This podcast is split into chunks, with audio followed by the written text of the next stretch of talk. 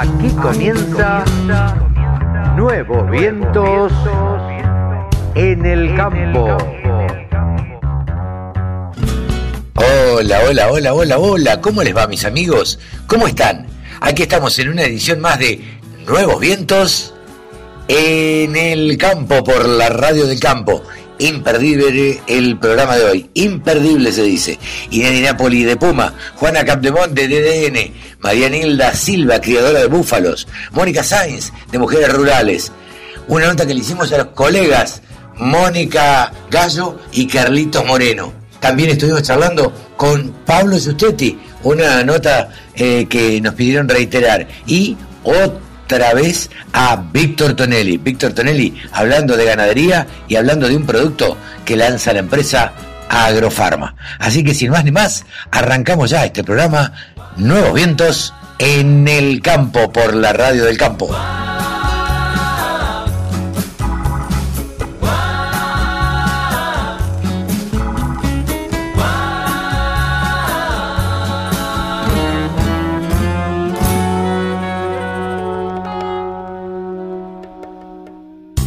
La radio del campo. Única emisora con programación 100% agropecuaria. Carlos Moreno, Mónica Gallo, eh, estamos en la radio del campo y nos encontramos en el medio del campo. Yo quería charlar con alguien que tiene un programa como ustedes, en Bolívar, eh, y que trabajan con todo el esfuerzo y con eh, diariamente yendo a todos lados, porque los vemos en todos lados. A ver, ¿qué están opinando ustedes desde el interior de la comunicación del agro? No sé quién arranca. La comunicación del agro. ¿Qué tal, Carlos? ¿Cómo estás? Siempre es un placer volver a encontrarnos. Siempre. ¿eh? Eh, bueno, yo soy Mónica, Agro MP Televisión. Eh, bueno, a veces uno desde el interior mira eh, o noticieros o programas o demás y se enoja a veces cuando hablan del campo. A veces uno siente que para hablar del campo hay que, como vos dijiste, hay que pisarlo. Ahora la gente no nos ve, pero estamos pisando un poco de barro, humedad, Sí, sí, con sí. mucho frío. Yo digo que hay que tener olor a bosta vaca. pero bueno. Exactamente, olor a bosta. Y entonces a veces es fácil hablar de el campo cuando eh, no lo pisás. Pero No cuando lo lo, pisás te encontrás con otra realidad. Y sobre todo, estos tipos de jornadas son tan interesantes porque uno tra- trata con la gente que vive en el campo. Porque nosotros somos el nexo, los comunicadores somos un nexo. ¿Entendés? Y si vos hablar de- del campo, tenés que hablar con la gente que vive en el campo para comunicar a la gente que va a la ciudad. Para mí, esa es la herramienta. Si vamos por el otro lado, corremos más riesgos de fallar. Carlitos, ¿vos qué pensás? Mira, eh, coincido con Mónica totalmente. Hay que estar en el campo, hay que meterse en el barro, hay que recorrer las jornadas. Eh, es eh, un, un tema largo para tratar, pero Ahora, ¿no crees que eh, desde las grandes urbes, desde, digo, estoy hablando cuando hablo de grandes urbes, hablo de Buenos Aires, La Plata, Rosario, Córdoba, eh, ¿se trata al campo con un poco de desdén o con mucho desconocimiento? Yo creo que sí, hay mucho desconocimiento por parte de la gente que no conoce el, el interior. El ¿no? urbano, digo. Sí, sí, hablamos del urbano, no, no conoce el interior y, y por ahí no tiene la posibilidad de llegar a- a- al interior de la provincia y es por eso que se genera el desconocimiento eh, de ese punto de vista, ¿no? Y aparte hay otra, hay otra cosa muy importante que vos acabas de decir. A la gente, el urbano, el urbano o el de la gran ciudad, conoce a una parte del campo. Pero es la parte del campo que vive en esa ciudad también. Y yo siempre digo, el gaucho, el productor, el pequeño, porque a veces hablan de las corporaciones, de- Sí, sí, del campo y de grandes yo, los grandes productores. Ahora, yo te llevo a un establecimiento de 150, 200 hectáreas, con gente eh, de un promedio de 50 años viviendo ese campo, con los hijos criados en ese campo y con ganas de seguir. Y ese es otro campo. Sí, absolutamente. Por eso te digo, el campo de ese del que habla, el- el- de que se ven con desdén, está ese campo, pero está el otro campo, que es la mayoría. Repartamos toda la tierra que hay en el país y repartamos quiénes son los famosos grandes terratenientes de los que se habla, los que por ahí. Y hablemos de realmente los productores chicos que hoy por hoy hay inundaciones, no tienen camino, no tienen la chata cero kilómetro, no tienen el camino, tienen que ir los chicos, siguen yendo chicos al colegio a caballo, Caballo, sí. siguen yendo. Acá estamos, uno de los mayores problemas, nosotros estuvimos en Agroactiva el otro día, claro, ¿no? que nos encontramos ahí y hablamos de eh, la eficiencia, sobre todo en maquinarias agrícolas, hoy por hoy casi a control La remoto, tecnología. la tecnología. Y vos estamos acá en el campo y no tenemos internet, no tenemos señal, no podemos hablar por teléfono. Y esa es la realidad del campo. Sí, sí. El campo necesita una infraestructura que no tiene ¿entendés? Hoy por hoy. Y eso el urbano lo desconoce, piensa que viene con una app, con un teléfono de última generación al campo, y al campo no sirve. Eso no, no, se da todavía. No se da, y la gente del campo no lo tiene, que lo necesita igual que, que cualquier otra persona. O sea, hoy por hoy con la red, con la globalización y la inserción de, de los chicos al mundo, necesitan esta, esta comunicación precisamente, que no la tienen. que no la tienen. Ustedes haciendo el programa que hacen desde Bolívar, ¿no sienten un poquito que el campo, cuando habla, o todos los que comunicamos cosas del campo, nos hablamos a nosotros mismos? Sí, yo creo que es... Eh, bueno, anoche inclusive en una mesa de café hablamos de lo mismo, ¿no? Eh, se decía que sí, comunicamos, comunicamos a la gente de campo, pero el resto de la gente no, no, lo ve así. Siempre es la, es la misma gente la que comunicamos. En el caso de esto del, del IPCPA, la gente que, es del campo, pero la gente que es de la ciudad no, no tiene ni idea de lo que se vive eh, en el A mí me ha pasado, digo, y no quiero ser autorreferencial, pero decir IPCBA y me preguntan qué es eh, claro. nosotros sabemos, tenemos claro lo que es, pero bueno. Pero tal cual, sí, sí, bueno, y estas capacitaciones, estas charlas, estas recorridas a campo, eh, la vive la, gente que vive en el campo, que, se nutre, de, que, le, interesa y que se nutre de, toda esta información. Y la gente de, la ciudad, de las grandes urbes, no, no tiene ni idea y, no sabe. A mí me resultó muy útil un día decirle a mi hijo, eh, me dijo, uy, papá, como hinchasco en el campo. Entonces le dije, abrí la heladera y sacame algo que no venga del campo. Por supuesto, desafiante, abrió la heladera y me sacó la Coca-Cola. Le dije, no, hijo, esto se endulza con algo que viene del campo. Entonces la mostaza me sacó. digo, esto es una planta. Bueno, y así, y entonces no hay nada, me dijo. No, no, claro que no hay nada que no venga del campo. Es tal cual. Eso por un lado. Y por el otro lado, yo hay algo que voy a resaltar como positivo. Eso de que el campo comunica para el campo, sí. Pero hoy acá miraba yo, habíamos llegado temprano y antes de que comenzaba llegaron dos micros con chicos de escuela. Sí. Va por ahí. Va por ahí, Esos chicos seguramente son del campo, pero hay que se tienen que quedar en el campo. ¿Y cómo hacemos? Tienen que capacitarse. Estas jornadas de capacitación es normal que venga la gente de campo, porque de alguna manera son jornadas de capacitación para, para, el, productor que necesita todos los días estar cada vez más capacitado. Por otro lado, por ahí habría que ver de qué manera lo que se hace en la ciudad que tenga que ver con el campo, de qué manera le llega a esa ciudad. Creo que habría que empezar a reformular cómo se hace una exposición. Yo siempre he hablado muchas veces del mayor exponente, que es Palermo, y muchas veces, el, y no es sin mérito de ofender a nadie, ¿eh? como mujer de campo lo digo, la gente que vive en la ciudad, que vive en Buenos Aires, piensan que una vaca, un toro viven arriba en una alfombra, porque lo, ven, lo, ven. ahí arriba en la alfombra. Entonces, por ahí, esa es, no solamente nosotros tenemos un rol, las entidades agropecuarias, que quieren comunicar precisamente a las ciudades o, al común denominador que no pisa el campo, ¿cómo lo está comunicando? Eso es una tarea en conjunto, nosotros hacemos nuestra tarea como podemos hacerla. Sí, sí, sí, para la zona para la cual Exactamente. Pero aún así, vos decías, no saben lo que es el IPCBA. Perfecto. Mi programa, por ejemplo, está saliendo en una ciudad, ¿entendés? Yo llevo una jornada, pues si alguno haciendo zapping entre novela y novela dice, se copó y dijo, pero mira vos esto, qué interesante, porque le gustó. Exactamente. Ahora, cuando yo voy a ver en primera persona que le llevo el campo a la ciudad, porque cuando vos hablas de una exposición le llevas el campo a la ciudad, ¿cómo se lo llevas? Y creo que pasa también por ahí, para que la gente lo vea más terrenal al campo realmente. Porque de ahí salen estos desdenes que vos decís. ¿De qué se quejan si mirá los toros lo que valen y mirá dónde están viviendo? mirá la cosechadora. Mirá, la, mirá la cosechadora que está, mirá el tamaño que tiene, vale la millonada que va. Yo lo llevo a cosechar acá que se están encajando, que no tienen camino. ¿Entendés? Eh, y de eso no se habla en la ciudad.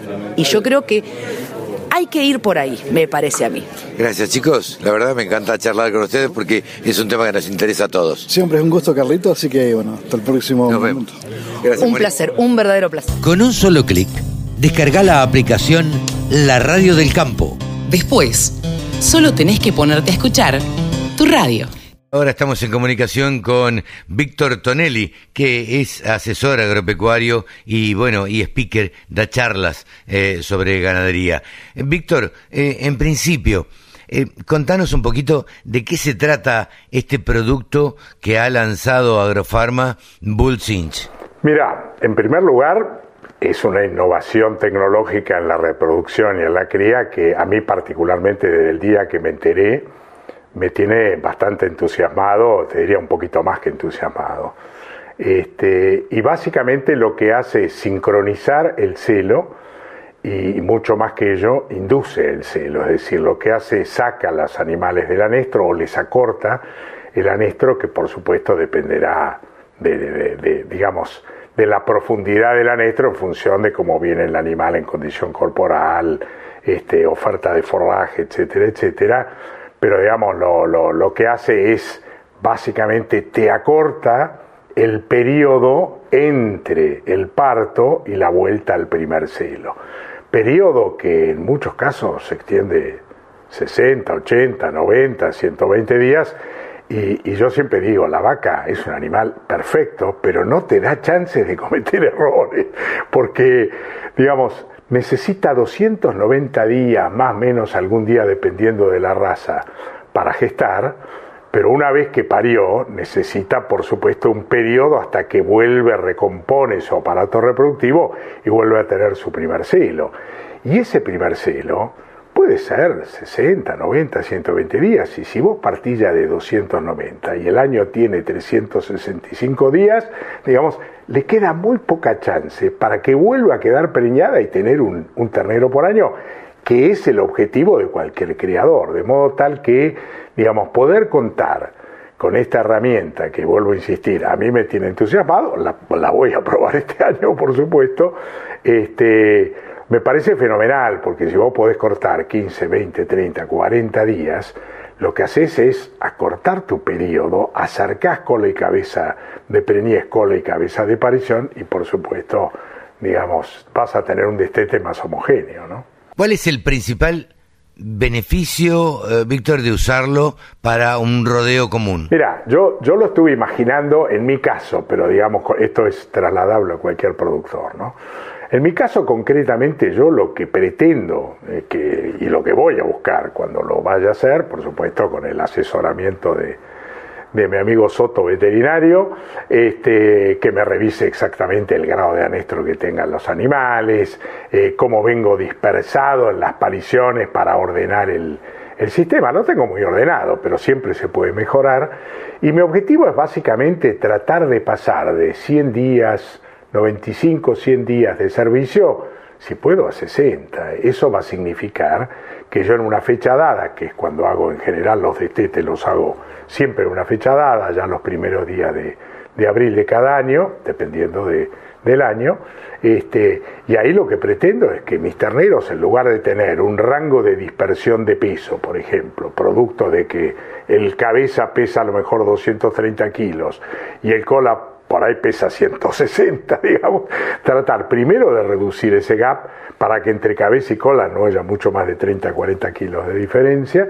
Eso me permite además uniformar las tropas a la venta y también seleccionar y tener mucho mejor arranque a las vaquillonas de reposición o terreras que van con destino a vaquillonas de reposición, a las que yo particularmente encima les doy servicio a los 15 meses, con lo cual digo, más kilos al destete, más uniformidad de ternero, mayor cantidad de, vaquillonas o de terneras con posibilidad de llegar a, a, los 300 kilos como madre en el primer servicio a los 15, 18 meses.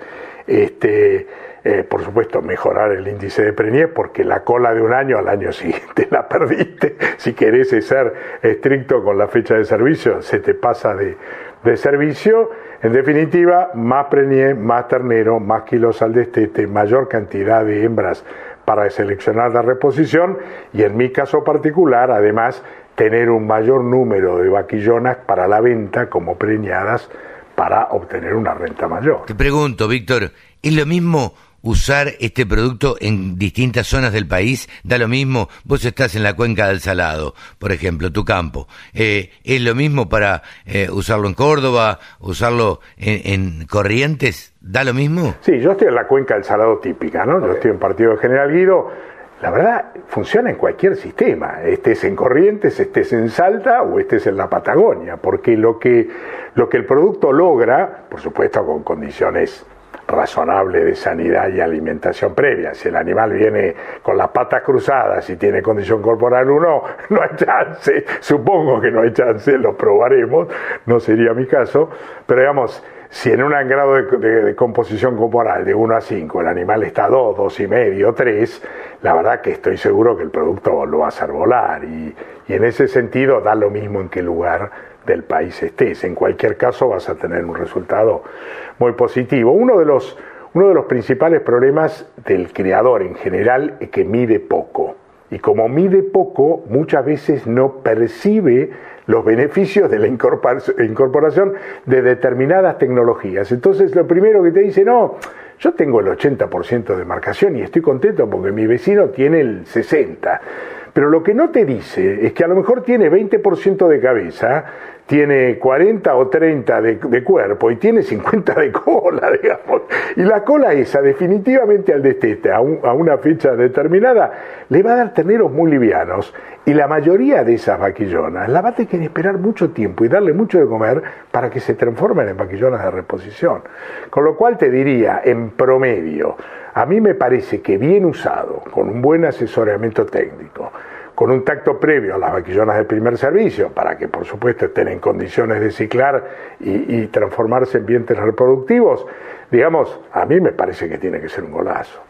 Y por último, ¿cuáles son los beneficios económicos para el productor si modificás la cabeza y además tenés más preñeces?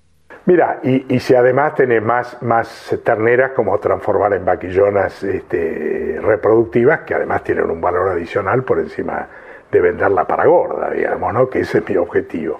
Mira, yo saqué las cuentas en mi campo, que por supuesto, insisto, no, no, no es que sea ni el mejor ni el peor, pero es ordenado.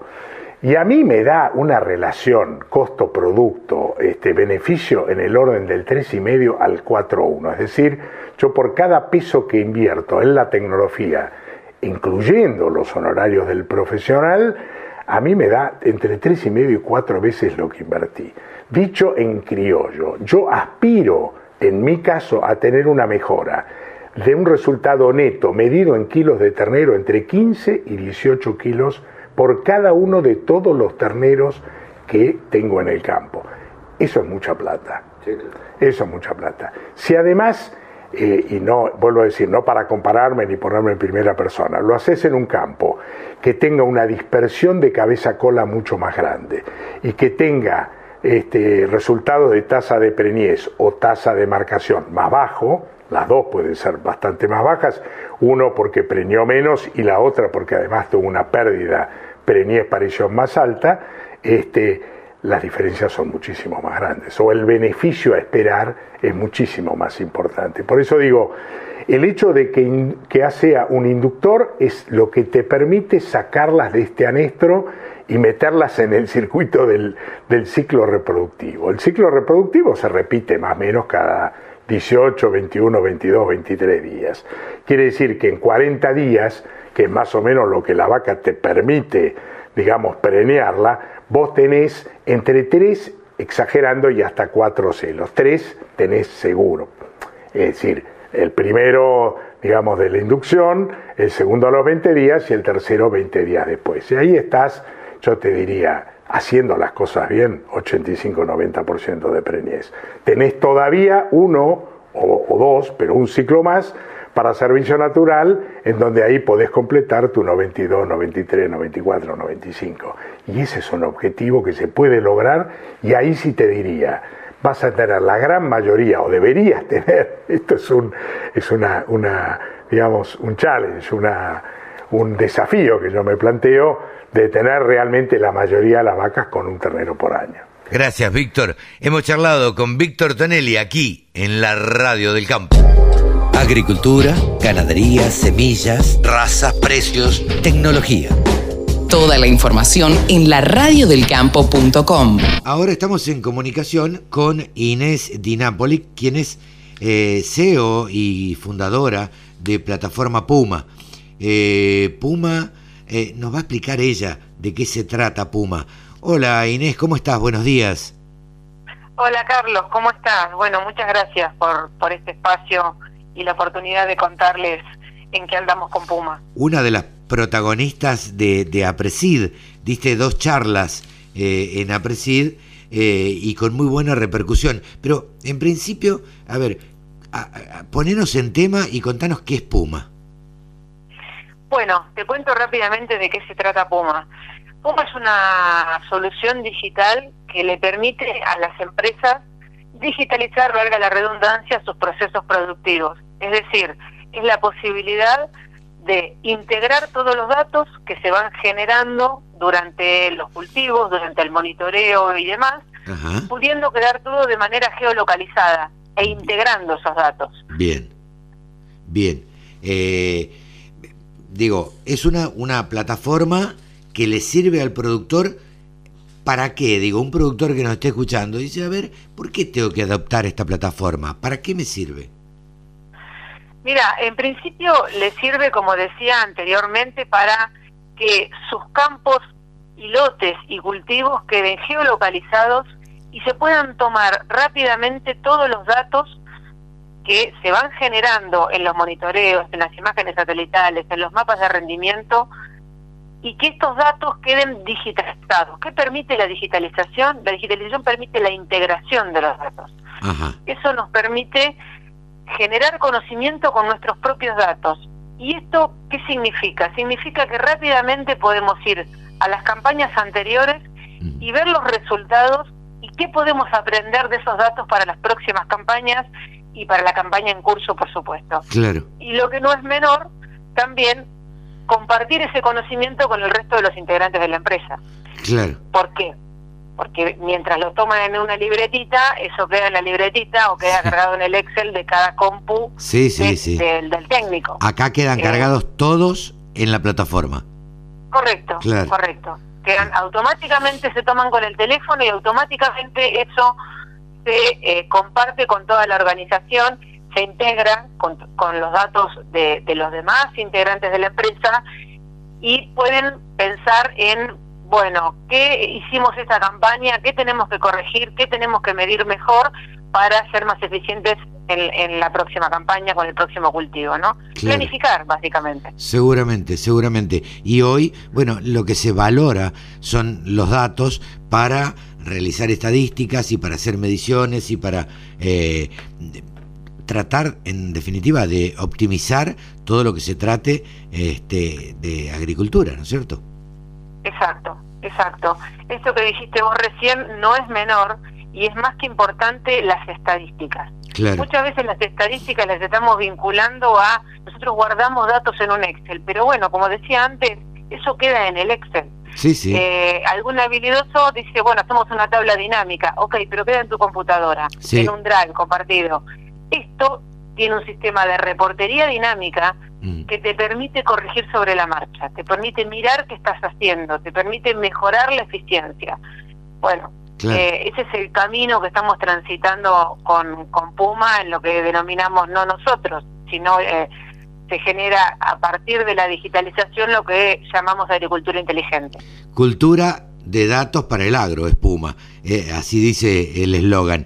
Eh, queríamos, queríamos charlar con vos que nos cuentes esto y por otra parte, bueno, diste dos charlas eh, en APRESID, en el Congreso de APRESID, en este Congreso 2020, que bueno, como estamos todos desde nuestros hogares, cuidándonos y demás, el Congreso se realizó en, en, forma virtual durante dos semanas. La semana pasada presentaste la primera calculadora de huella de carbono con datos geolocalizados para agricultura eh, digital. A ver, eh, está, va a estar operativa durante el primer trimestre del 2021 y, y, es un desarrollo de esta plataforma Puma. Contame un poquito. Bueno, tiene que ver también con lo, con lo que decía recién de integrar los datos y de aprender y de mejorar los procesos. Por supuesto que eh, no hace falta que yo explique la importancia de la sustentabilidad y sobre todo habiendo presentado este producto en el marco del Congreso, siempre digo, siempre verde de APRESID, ¿no? Entonces, nuestro objetivo de esta herramienta es algo, un desarrollo que veníamos pensando desde el año pasado y, y decidimos darle un envión y materializarlo para este año porque creemos que eh, conocer la huella de carbono le va a permitir a las empresas darle valor o agregar valor a sus productos. Ok. Y siempre se pensó en que conocer la huella de carbono es un proceso complejo. Y por supuesto que lo es. Pero nosotros lo que hemos pretendido con esta herramienta, que la complejidad vaya por detrás, es decir, que vaya en el software, pero que para los usuarios sea un proceso simple. Ajá. Bien. Y esto, claro, y, que los invite a decir, che, ¿de qué se trata? ¿Cómo puedo mejorar? ¿Cómo producir más con menos? Bueno, de eso se trata. Bien. Eh, esto de facilitarle las cosas al, al productor y que, a ver, pueda no verlos a todos estos datos, pero sí tenerlos rápidamente, hacen que, bueno, me parece que el productor se interese en esto, hacerlo interesar al productor. Eh, vos decís que es un proceso complejo. Eh, si vos le presentás algo complejo al productor, probablemente no lo adopte. Ahora, si le presentás algo fácil y le presentás resultados, probablemente eh, se enganche y lo adopte. Exactamente. Y por supuesto que tiene que ver, como decíamos antes, la posibilidad de integrar datos. Esta solución se va a nutrir, es decir, va a tener los inputs de datos que los clientes tienen habitualmente cargados en la plataforma o tendrían habitualmente en su Excel. El punto es que cuando vos tenés que ir a buscarlos, es más complejo. Claro. Sin embargo, cuando los tenés a disposición y el sistema se encarga de traerte esos datos, la complejidad desaparece. Claro. Entonces, hemos desarrollado un modelo que em, está adaptado a nivel de sitio específico, con lo cual los datos, y ahí me parece que es lo notable y lo diferente de, otras herramientas similares que hay en Internet disponibilizadas en otras partes del mundo, es que la calculadora nuestra se va a nutrir de datos de tus lotes con tus cultivos, tus condiciones de suelo y tu condición climática, que no es un tema menor. Claro, claro. Eh, em, bueno. Sí, perdón. No, no, no. Yo quería decir que eh, eh, fuiste protagonista justamente el viernes a la mañana de otra charla donde adelantaste de alguna forma cómo digitalizar las napas y la huella de carbono. cabe aclarar que Puma es la primera startup Actech de agricultura digital liderada por mujeres. Esto es importantísimo. Y que, bueno, el viernes por la mañana eh, fuiste protagonista, vos Inés, siendo cofundadora de, la plataforma y demás, eh, de, esta charla. Contanos un poquito eh, cómo, cómo fue esta charla. Bien, te cuento. Esto está en el marco de un convenio que tenemos con APRESID, de un proyecto denominado Freat Data, que no es otra cosa que gestionar el agua de las napas. Ok. Más que importante es conocer esto, porque habitualmente nos acordamos del agua cuando sobra o cuando falta. Sí, cuando abunda. no, lo tenemos. Cuando hay sequía o cuando hay inundaciones, ahí está presente el agua. Claro, pero si no, pareciera que eh, es un recurso que per se lo tenemos y, no nos ocupamos de su gestión. Bueno, conocer la dinámica de las napas aporta muchísimo valor a la producción. Esto no es nuevo, no es que lo estamos diciendo nosotros, sino que lo que estamos generando ahora es la posibilidad de monitorear las napas, digitalizando el dato de la napa, para que, para, y no quiero ser redundante con lo que dije antes, pero para integrarlo. ¿Y por qué es importante integrar? Porque yo sé cuál es el consumo de agua puedo ubicar fechas de siembra de manera estratégica. Puedo entender qué es lo que pasa. Puedo ubicar eh, cultivos de acuerdo al, al movimiento de las napas. Entonces, las napas es un aporte que tenemos y que nos va a ayudar a tener seguramente mejores rendimientos en cultivos como el maíz, ni que hablar, pero en otros como la soja también. Saber sus consumos, Incluso las napas pueden tener también aportes de nitrógeno y azufre. Bueno, todo eso lo tenemos que medir y lo tenemos que conocer. Y digitalizarlo hace más fácil ese proceso. Ok, ¿a través de qué, eh, de qué método, por preguntártelo así, sorry por no entender nada de esto, pero eh, digo, eh, ustedes se georreferencian con los, con los satélites, ¿Cómo, ¿cómo toman los datos de las napas? Bueno, cada freat- los freatímetros Sí. son instrumentos que cada, en este caso, la de la chacra de Aprecid tiene instalados en distintas partes de, de la cuenca y con distintos productores y nosotros con clientes también, los clientes tienen sus freatímetros instalados en el campo. Algunos transmiten de manera eh, digital los datos y otros se toman a mano los datos de la Ah. napa con una sonda. Ah, ok. El punto es que antes ese dato de la napa, se y en algunos casos se sigue tomando de esta manera, se anota en un papelito Sí, y después claro. se pasa al Excel Sí, sí, sí. y ahí queda. ¿Está? Hoy el cliente que tiene eh, la posibilidad de tomar ese dato con el teléfono y automáticamente una vez que lo tomó, ya queda integrado en la plataforma. Claro. Por supuesto que el tomarlo con el teléfono no implica que tenga que tener ni señal de teléfono ni internet. No, no, no, claro. Trabaja de modo offline. Es una aplicación que trabaja offline, que va tomando, tomará los datos y después cuando se conecte, sí, ahí este, transferirá los datos y sincronizará los datos, supongo. Correcto, correcto, Claro. así, así de fácil, así Mira de fácil. Es pensar en abandonar el papelito de libreta y tomar el teléfono.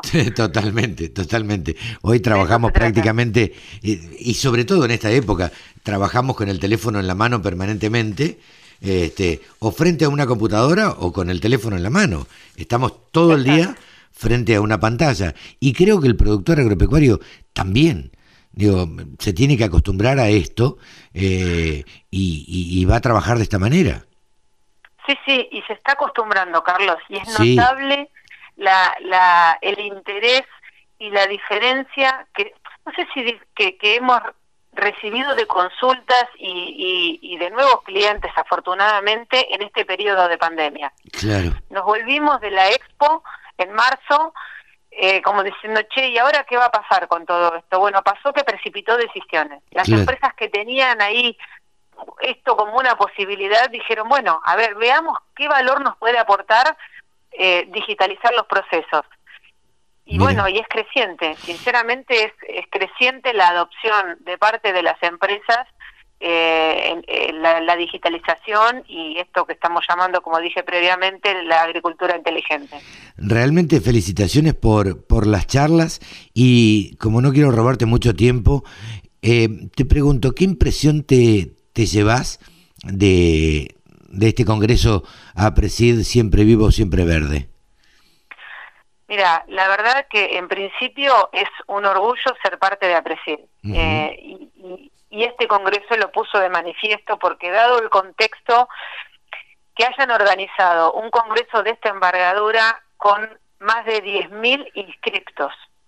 Es una convocatoria enorme. Sí, sí. La oferta de charlas y sobre todo también el abanico de, de temas en, en la oferta de las charlas, la verdad que eh, es extraordinario, es fantástico. Para nosotros ha sido una gran oportunidad también, no solo por la presentación de los talleres, sino porque estamos con un stand en el, en el marco del Congreso, en el hall comercial. Sí, sí. Entonces también es la posibilidad de que distintos o potenciales clientes o interesados en nuestro producto nos contacten a través del stand. Así que eh, una experiencia fantástica, fantástica y, y Apreside es extraordinario. No, Sí. no, no hago más que decirlo en estos días porque estoy alucinada con la organización y, y con todo. Totalmente, los que hemos tenido oportunidad de, de, de seguirlo a través del streaming eh, y vemos la oferta de charlas y, y vemos, bueno, eh, justamente se hizo en, en dos semanas, eh, dada la cantidad de charlas que había y como para darle tiempo a la gente a que no... Una cosa es hacerlo presencial y que estemos tres días este, en en un predio escuchando las charlas que querramos escuchar y otra cosa es cuando uno tiene, tiene que seguirlo a través de una computadora, este, en fin. Este, Tal cual, ahí tal cam- cual. cambian un poco las cosas, eh, pero la verdad es que ha sido muy exitoso y bueno, hoy hablaba con alguien de Apresid más temprano y, y hablábamos de que bueno, muchas de estas cosas llegaron para quedarse, no sé cómo lo ves vos. Sí, sin duda, sin duda. Eh, porque también hace más eficiente y, y- y, a ver, facilita la participación. Totalmente. Hoy hablábamos eh, con, en la previa del taller este, con los organizadores y decíamos eso, por ahí eh, a veces a alguien se le puede dificultar el traslado porque quiera que no, de la gente del interior, movilizarse a Rosario. Claro. Bueno, a veces hay gente que no puede participar, ya sea por el trabajo, por los recursos, por lo que fuere. Esto facilita la participación, además que, bueno, baja los costos, disminuye riesgos, Claro. entonces muchas cosas de estas claramente vinieron para quedarse, lo que no quiere decir que este, si el año que viene es presencial no vayamos corriendo todos. Seguramente, seguramente porque, tenemos ganas de vernos. Te- Claro, tenemos ganas de vernos, de charlar en los pasillos, eh, de, de cruzarnos en los pasillos, de tomar un mate, bueno, en fin, un montón de cosas que lo presencial te lo da y, y- y lo virtual no. Pero dadas las circunstancias, me parece que han sido muy bien reemplazadas, eh, em, o por lo menos ha sido muy bien sorteado todo esto. Eh, y sí, como decías vos recién, se achican costos de traslados, de alojamiento, de combustible, de riesgo, eh, un montón de cosas eh, que son distintas y que sí han venido para quedarse, me parece. No hablemos solamente de Apresid, sino en tantas otras muestras de las que uno participa a lo largo y ancho del país y en los 365 días del año. Totalmente, totalmente. Eh, Viste, en la previa del Congreso, para poner otras charlas también de manifiesto en las que uno participa, Sí, no sé, hay una charla interesante en Salta, yo no voy a viajar a Salta a la charla, No, no, iba. Hoy claro. lo podés, te conectás por Zoom o por la plataforma que fuere y estás ahí y te enterás y, y estamos más en contacto también. Eso no me parece menor. no, no. Porque eh, el de estar más en contacto genera empatía, genera vínculos comerciales y me parece súper importante. Bueno, esperemos no que, de- que esto haya Sí, sido... Decime, ¿no querías dejar?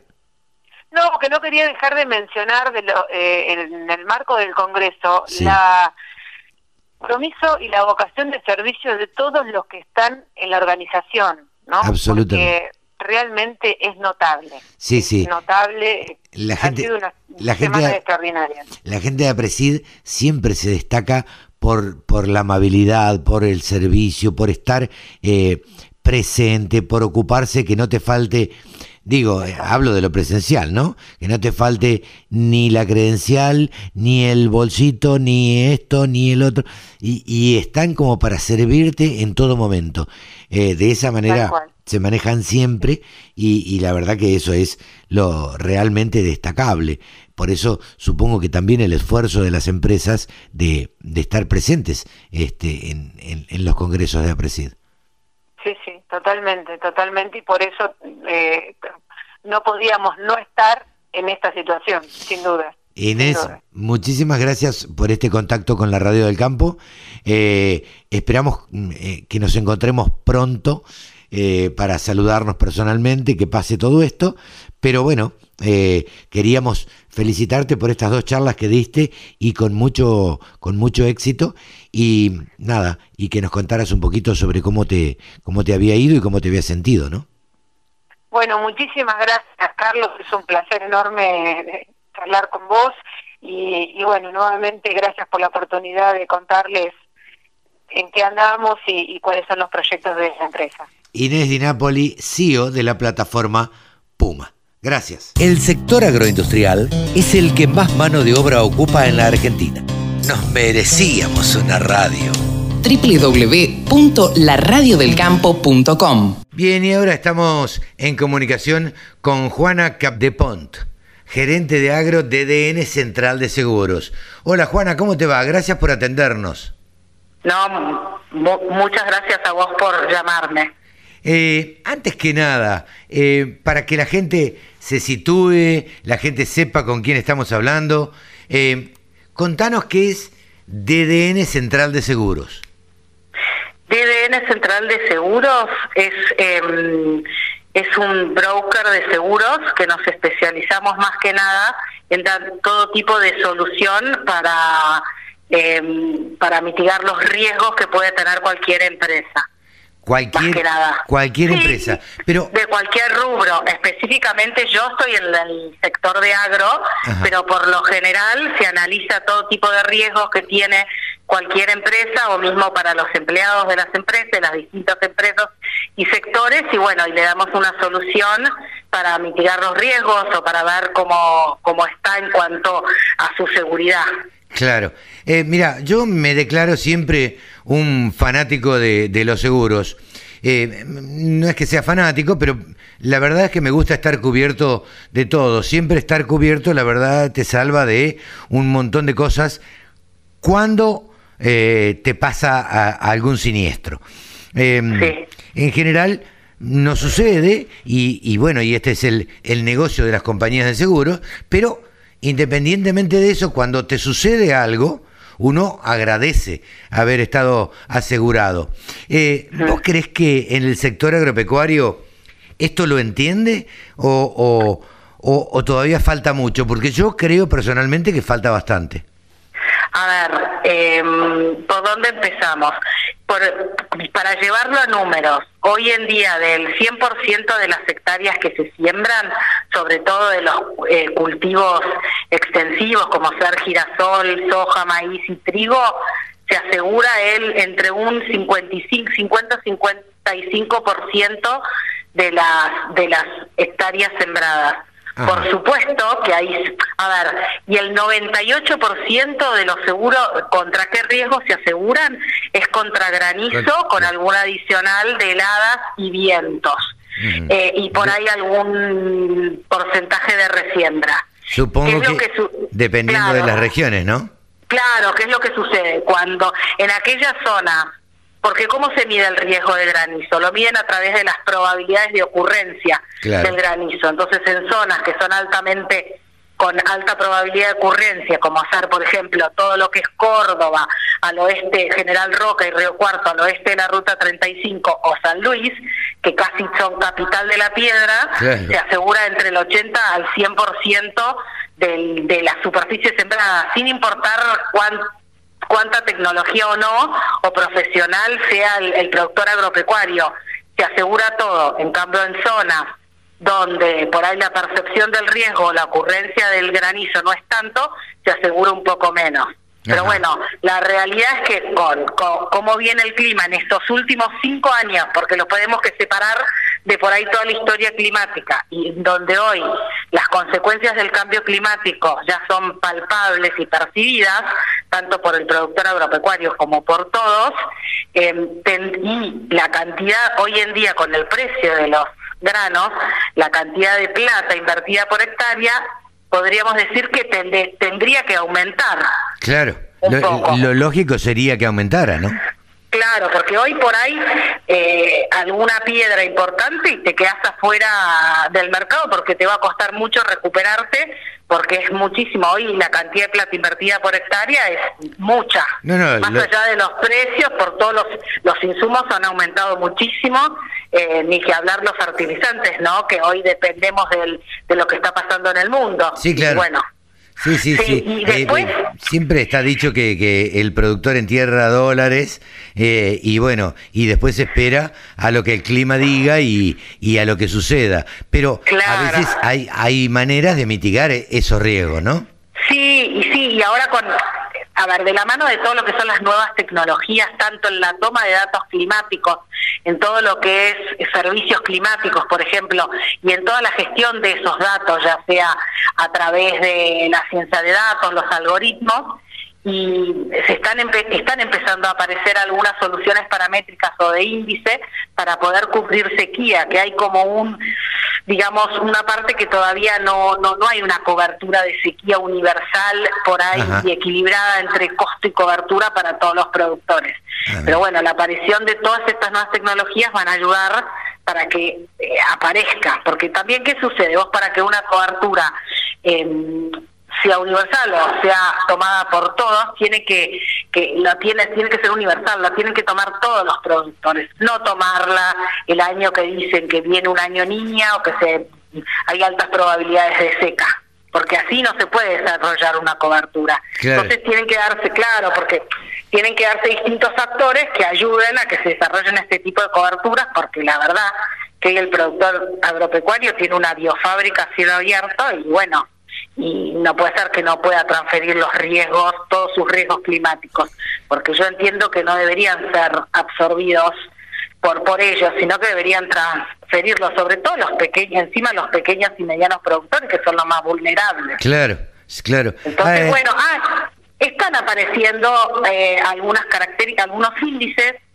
Tenemos, hay un, uno de los índices de, que tiene Sancor, que son índices satelitales que van, que juntan índice verde con temperatura del suelo, que en realidad lo que te están dando es la, ca- la cantidad de agua disponible en el suelo, o hay otros índices de otros índices, índices de índice verde, pero bueno, es necesitar, por un lado, mayor entenderlos en forma, mm, mayor conocimiento, tanto en el entendimiento por parte del productor como por el broker que lo comercializa. Claro. Pero bueno, yo entiendo que si se van dando estas cosas debería tender a aumentar la cantidad de productores que toman seguros. Estamos acostumbrados, o, o quienes andamos en el campo, a, a ver las compañías tradicionales aseguradoras que algunas se metieron en el tema eh, de seguros eh, agropecuarios. Ahora empezaron a jugar los bancos. Eh, ¿cómo, ¿Cómo ves esto? A ver, eh, yo lo veo muy positivo. En realidad es, bueno, es un coma.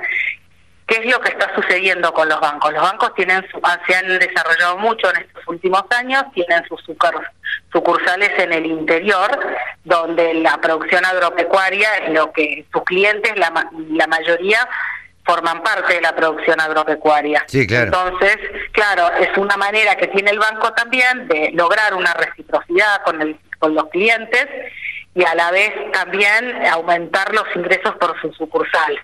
Ajá. Entonces, eso por, por el lado de los bancos. A la vez para el productor agropecuario también le permite adquirir volumen y por ahí eh, acceder a costos y condiciones comerciales que por ahí solo no podría acceder al venir como grupo de afinidad como cliente de un banco. Ustedes son un broker eh, y como tal eh, tienen, manejan, supongo que varias compañías. Eh, ¿En base a qué eh, asesoran a un productor agropecuario eh, para indicarle cuál compañía le conviene más o cuál banco le conviene más para asegurar su producción?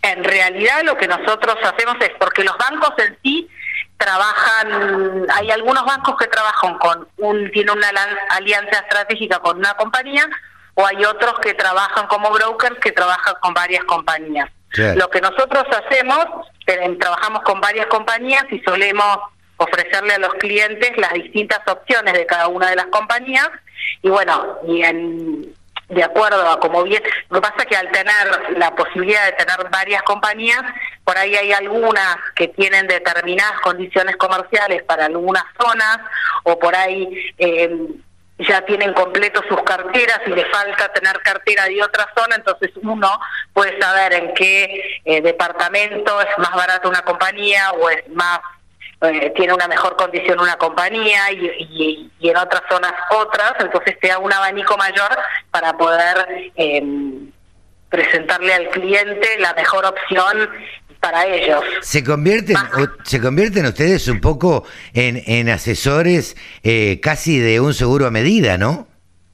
Claro, en realidad nosotros nuestro... ¿Qué pasa con los seguros de agro? Es eh, borrón y cuenta nueva de campaña a campaña. Claro. No es como por ahí otro seguro que uno los renueva. Entonces, eh, para nosotros particularmente es muy importante por un repetir todos aquellos clientes que vamos cerrando año a año, lograr una reciprocidad con ellos y que nos vean como su aliado en todo lo que son riesgos climáticos. Entonces, la postventa, en especial para nosotros, es muy importante. Que no sea un contacto cuando se vende el seguro y cuando se cobra el seguro, ah, y si hay un siniestro, Sí, cuando... claro. Claro, sino que haya un mayor contacto en el sentido, por ejemplo, por decir una cosa, esta campaña eh, eh, aumentaron mucho los precios de los granos. Si uno estaba asegurado en quintales, estaba cubierto, pero si estabas asegurado en dólares, no, ¿qué pasaba? De repente, si lo pasabas a quintales, al asegurar en dólares, pasaste de estar asegurado por ahí en 30 quintales de soja a estar asegurado en 20. Entonces, Claro. llamarle y decirle, eh, ¿querés aumentar el monto asegurado, por ejemplo? Eso, por ejemplo, claro, o que venga una campaña como la de este año en donde eh, costó sembrar los cultivos de segunda, Entonces, eh, que realmente asegurarnos de que fueron sembrados para así dar coberturas o, no, o si no darlos de baja, o si los años vienen complicados, si vienen los otoños húmedos, pedir prórrogas de cobertura. Y bueno, y más que nada estar en el ida y vuelta para tener un, que no sea solamente eh, la venta del producto y nada más, sino tener como un seguimiento y estar arriba de cada uno de los clientes. Por ejemplo, este año, claro, este año hubo muchos siniestros que al final fueron mucho ruido y pocas nueces, hubo muchos siniestros en la época de en abril muchos siniestros de piedras y bueno, una tremenda helada el 31 de marzo y entonces se acumularon los siniestros. Entonces uno va diciendo, bueno, este tiene un maíz temprano, está al norte, está por cosechar, prioridad uno. Ya, para mandar a los peritos. Este es un maíz tardío, eh, bueno, que, que no está tan apurado, bueno, va para atrás. Entonces uno va armando una especie de cronología para darle mayor importancia a aquellos que tienen mayor urgencia, por ejemplo. Claro. Entonces, eh, claro. Central de Seguros eh, es una. Yo la verdad que desconocía. Eh, tiene casi dos décadas de trayectoria en, el mercado asegurador argentino y está especializada en seguros corporativos y bueno, cuenta con el respaldo de las principales compañías de seguros del país y tienen una alianza con BBA Brokers, ¿no?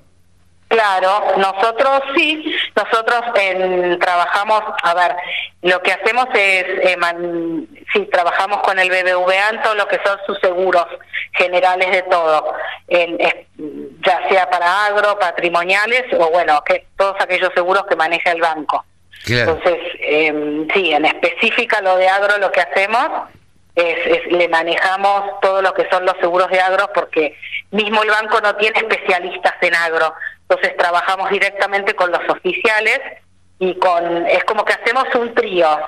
los negocios van saliendo cuando hay una buena comunión entre el oficial, eh, digamos el oficial del banco que tiene el contacto con el cliente, nosotros y el oficial del broker del BBVA. Entre los tres que bueno, logramos reciprocidad con los clientes y seguimiento y bueno, y así vamos, empezamos cerrando el seguro de agro o al revés y después se le cierra el seguro de flota y así sucesivamente. Claro, es tratar de, claro. Además, eh, digo, los los productores agropecuarios no solo, uno podría pensar que solo pueden asegurar su cosecha, pero además, digo, tienen automotores, tienen maquinarias, tienen eh, los contratistas eh, cosechadoras y, demás, y un montón de cosas para asegurar, ¿no?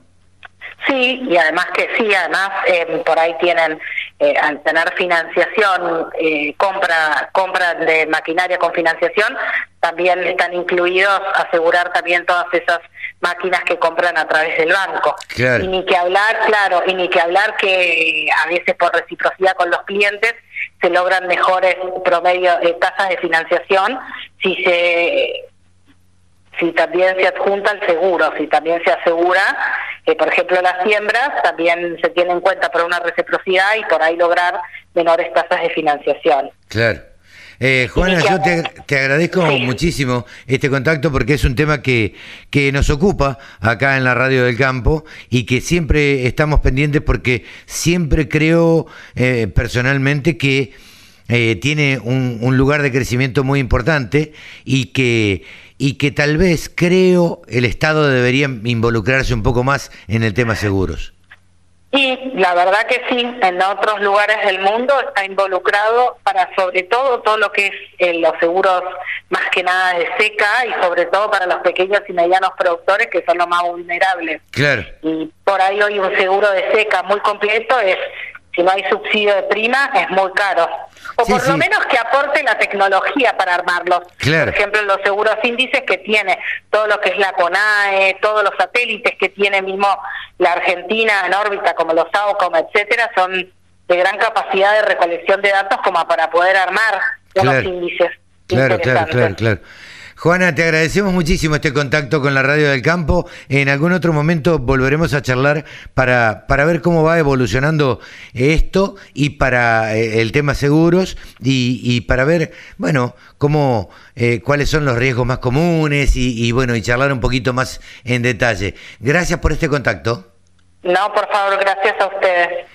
Hemos charlado con Juana Capdepont, de gerente de agro de DDN Central de Seguros. La Radio del Campo, www.laradiodelcampo.com. Ahora vamos a charlar con una verdadera mujer rural. No porque las otras no, que hemos charlado no la sean, sino por, no lo sean, sino que a través de las redes uno va conociendo gente y a través de las redes conocimos a María Nilda Silva, que vive en Corrientes eh, y que se dedica a los búfalos. Ahora nos va a contar ella. Hola Marianilda, ¿cómo estás?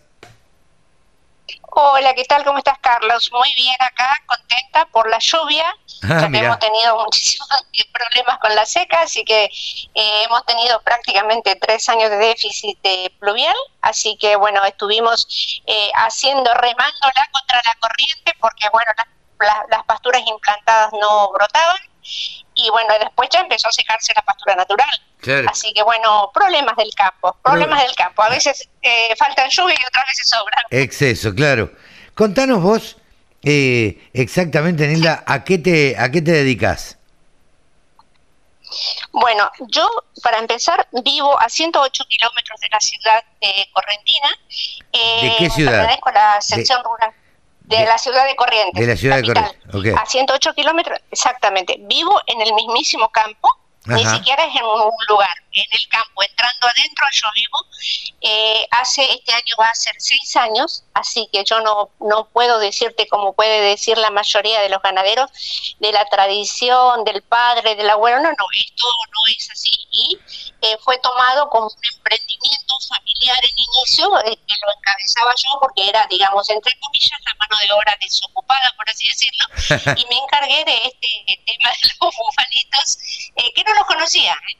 Eh, Ah, mira. convengamos que yo, esto, esto, esto fue un aprendizaje eh, como a, a contra a contracorriente rapidísimo porque eh, por eso eh, lo, lo primero que lo primero que hice fue eh, contactarme con la facultad con el INTA con todos los entes que podrían colaborar conmigo eh, porque el, el interés mío es ahora hacer un trabajo bueno, digamos, no con un miramiento de poner alambrados y que el animalito se críe y bueno, si vive, vive y si muere, se muere, Sí. sino ponerle, hacerle un proyecto, hacer Claro. un proyecto con el mismo. Pero dentro de este porque en el proyecto, búfalo tenemos... ¿qué, qué es lo que vos Claro. te proponés hacer con los búfalos?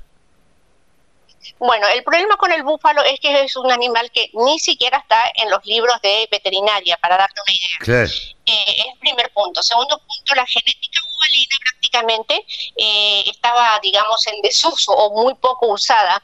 Eh, si en el 83 en el, se hizo una importación de semen y se implementó un poquito de genética en los búfalos, y después de eso eh, fue quedando, este, quedándose más laxo el tema. Y bueno, después eh, entré yo con este tema del búfalo y mm, primero los amancé, me di cuenta que eran animales muy inteligentes, he descubierto un montón de cosas de ellos, eh, que son sumamente dóciles, amables, amorosos, todo eso que que, que- que toda la parte bonita, digamos, pero que detrás de eso había un problema grande que era el problema de la alta consanguinidad del rodeo argentino, hacía que algunas condiciones búfalos se hayan perdido, como por ejemplo la condición lechera, que es característica en todo el mundo, porque el búfalo siempre es doble propósito, carne y leche.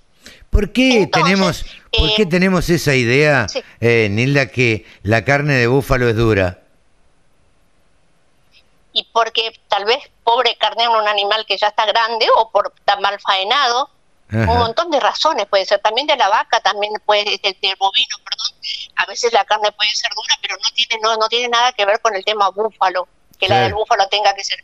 Obviamente que el búfalo vive hasta los 20 años, podés encontrarte con una carne dura, Claro, sí, pero pero faenado a, a tiempo como generalmente 400 kilos que son los bubillos que se faenan que no tienen más de dos años no tiene por qué ser dura bajo ningún punto de vista. Una carne una carne con unas características diferentes son- es magra eh, tiene más proteína la grasita está por encima. Hay algunos detalles que, que, que las hace diferentes pero no no justamente la terneza. Claro. Eh, vos que los, los conocés y que trabajás con los búfalos y que tenés seis años dedicados ya a, a trabajar eh, con, con esta raza, eh, ¿cuáles son las principales características y, y los principales beneficios de la raza? Bueno, mira, nosotros, nosotros tenemos, somos una cabaña, una de las, hay cuatro cabañas que denuncian en este momento actualmente que esté vigente con el tema de las de, la, de las denuncias este, en la sociedad rural argentina, de las cuales dos es nuestra, de la raza mediterránea y de la raza murra.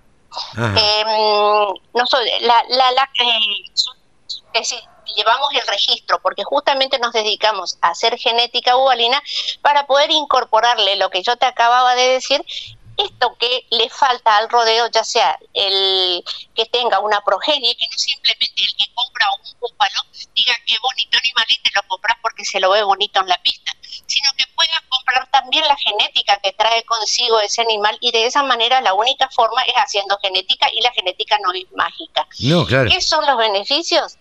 Los beneficios son, primero, es que se dan en campos donde a veces el bovino difícilmente anden, no tienen problemas con la humedad porque ellos no tienen pietín. Entonces son animales que tienen una pata eh, abierta entre las pezuñas para agarrarse mejor. Em, eh, toleran muy bien la humedad, cosa que no quiere decir que si le falte eh, agua, yo sé que los tienen en Córdoba también y en Santiago del Estero, y no precisamente están los humedales como en el caso mío.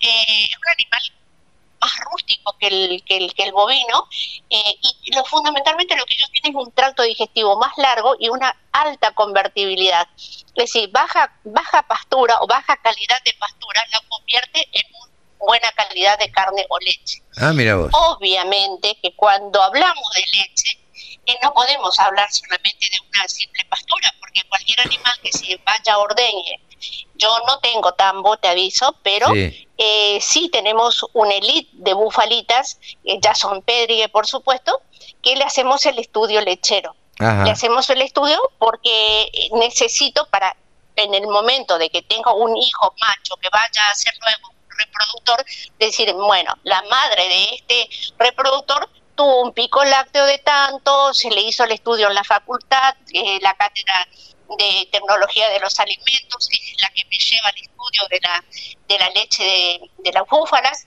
para decir, mira, el tenor graso, la cantidad de proteínas y demás cositas, que a veces son interesantes en el tema de el tema lácteo, ¿no? Claro. Eh, con ellos se comenzó un estudio y que se va a continuar. Yo trabajo mucho con las facultades, tengo un convenio con la UBA eh, de agronomía, con el doctor eh, Daniel Salomone de Buenos Aires, tengo con la UNE, con las casi, casi todas las cátedras que han hecho acá doctorados y, o máster o lo que fuera, y también con la UNCAUS del Chaco, de esa Peña.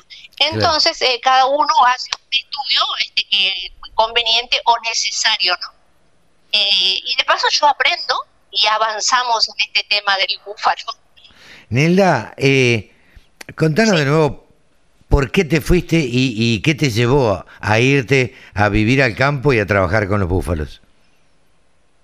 Bueno, lo primero que eh, heredé un, pequeñito un, pequeñito pedazo de tierra correntina de mi abuelo y al que le agregamos otro poquito más, lo posible, porque bueno, no hay campos linderos en venta, dado el tamaño del campo que es pequeñito, eh, no tenía otras chances de hacer el de, hacer dos cosas, eh, genética, que es lo que yo estoy haciendo, o hacer un tambo, pero el tambo era imposible sin tener lechera. para tener lechera hay que formarla, porque no es comprar holandos. Si vos compras bubillas, en este momento no compras lecheras. No, claro. No existen eso. Tenés que, tenés que formarlo. Entonces ahí es donde se, lo que hice fue hacer, lo que hicimos fue hacer un centro de inseminación. Entonces una cosa trajo lo otro al hacer un centro de inseminación, primero tengo los reproductores, los amansamos, todo el doctor que obviamente que eh, eh, el director es el doctor José Luis Conrad, em, que él, es el que hace las pascuelas, yo amanso al animal para que pueda saltar, actuar, interactuar con los doctores con absoluta confianza y tranquilidad que ellos no van a agredir nunca.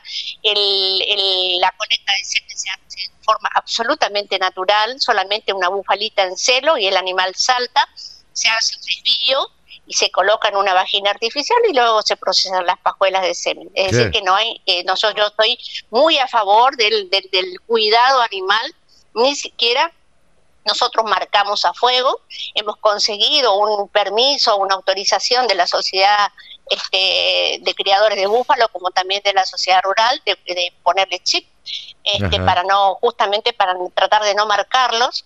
Eh, y con eso, además, hay una gran cosa porque las bufalitos, los bebés bufalitos, no, los bucerritos, no son como el que van a su mamá como, como un bovino, no. Ellos pueden ir con otra madre y en el caso nuestro, que hacemos genética, necesitamos que esté con su mamá y saber la cría de quién es. Porque eso todo después mandamos a la Sociedad Rural Argentina a hacer los ADNs. Claro. Entonces, al hacer ADN, eso no cuesta poca plata, por más que seamos socios, nos cuesta menos, pero todo suma. Entonces, eh, tratamos de que sea el correcto, este, porque si no sería un desastre de, No, claro. Eh, bueno, en realidad somos, como yo te voy a decir, el primer centro de inseminación artificial bubalino, no solamente de Argentina, sino inclusive de América, porque existen en otros centros donde sacan semen, donde extraen pajuelas de semen y este, ser Brasil, Venezuela, Colombia, pero lo hacen a través de otros centros genéticos que generalmente es bubalino o se va a través de una facultad. Esto no, esto es exclusivamente bubalino y eh, no tiene nada que ver con la facultad, digamos, es algo privado nuestro. Eh, que costó muchos papeles hacerlo y gracias a esa posibilidad que tenemos de ser un centro este, habilitado obviamente por SENASA, un centro de inseminación, pudimos, eh, somos importadores y exportadores de semen, pudimos importar semen de Italia, porque era hiper necesario para traer eh, sangre nueva. Bueno, los toros italianos son toros todos homologados de la sociedad rural, entonces podemos este con, vendemos obviamente también semen importado, lo único que en este momento está por las nubes el precio, porque tenemos que hablar que son precios de precios euros, ni siquiera dólares, son precios en euros. Eh, entonces, bueno, tenemos el, que no puede comprar esas pajuelas, que bueno, siempre están este, ofrecidas también, y tienen las, las pajuelas de semen argentino, que son hijos de esos toros. Justamente no tendrán toda la progenie que tienen ellos, que van a ir teniendo con el tiempo a medida que voy avanzando, porque en la raza mediterránea ya llegamos al pedrie definitivo, porque ah, nosotros empezás con un empezás con un controlado, que es el que te, la asociación te dice que, bueno, tipificamente, es en forma, eh, el biotipo da con la raza, punto, pero no sabemos quién es la mamá, el papá, nada, no sabemos nada. Bueno, Arrancás de, cero. se parte y ahí, claro, de ahí se parte y de ahí, bueno, nosotros inseminamos y empezamos con el P1, que se, se, denuncia, después en la cría de ese, bueno, ahora al cabo de seis años yo ya tengo un palita de pedre, definitivo, que ya están preñadas de nuevo, y tengo otro pedre, y en la raza murra, que es un poquito más complicado el tema del semen, ya estamos en el en la preparatoria de Pedri P2. Eh, esto parece una cosa como que yo te estoy diciendo, hablando en ganadería, vendo caramelos en un, en una, ¿cómo se llama? En, un kiosco, pero en la raza búfalo no lo es, porque no hay. no hay, ni aunque vos quieras, no hay. por más que yo tenga todo el dinero mundo y yo quiero salir a comprar, no hay. Es decir, sí o sí, te necesitas o venir a mi centro o hacer un contrabando directamente, literalmente, porque no hay forma de obtener legalmente el semipoalino en la Argentina que no sea a través nuestro, por ejemplo, de nuestro centro de inseminación o comprar los semenes italianos que tenemos nosotros a la venta, por supuesto. Eh, ¿Qué es el, el CIAB? Es el Centro Integral de Inseminación Artificial Exactamente. Y además de eso, sí, sí, así es. Eh, y además de, hacer semen, nosotros eh, ya se están haciendo eh, priones. Y ahora en este mes de abril, en estos días tienen que empezar a nacer una camada de, de, bucerritos que han sido implantados in vitro, que también lo es del CIAP. con una investigación que está realizando la Facultad de Ciencias Veterinarias. Bien, Bien. Con el eh, CONICET incluido. Claro.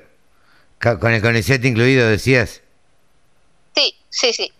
Así es. Nilda, eh, felicitaciones por este trabajo que haces. Y si la gente te quiere ubicar, ¿dónde te puede ubicar por las redes? bueno, yo tengo una, una red eh, muy personalizada que se llama Búfalos Marianila Silva, que la puse así para que sea más simple.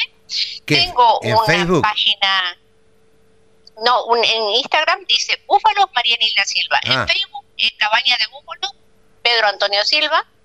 Y después tengo mi página personal. Igual en ambas siempre figura mi, celular, que es con el que estamos hablando, porque está a la vista de todo, porque es con el que yo trabajo y con el que me, pueden contactar sin ningún tipo de, problema. Eh, nosotros hacemos asesoramiento gratuito.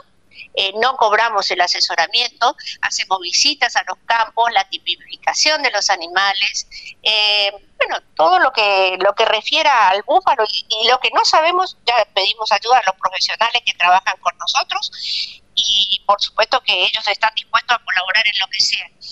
Y bueno, nosotros, otra cosa que te voy a comentar, que el búfalo volvió a, volvió a Palermo, eh, después como de, había sido como, ha pasado como 18 años que el búfalo no, no regresaba a Palermo, y el regresó de mis manos, porque este lo amancé, obviamente para ir a Palermo un animal tiene que estar sumamente manso, puede estar, tiene que estar en su stand, tiene que poder transitar, etcétera.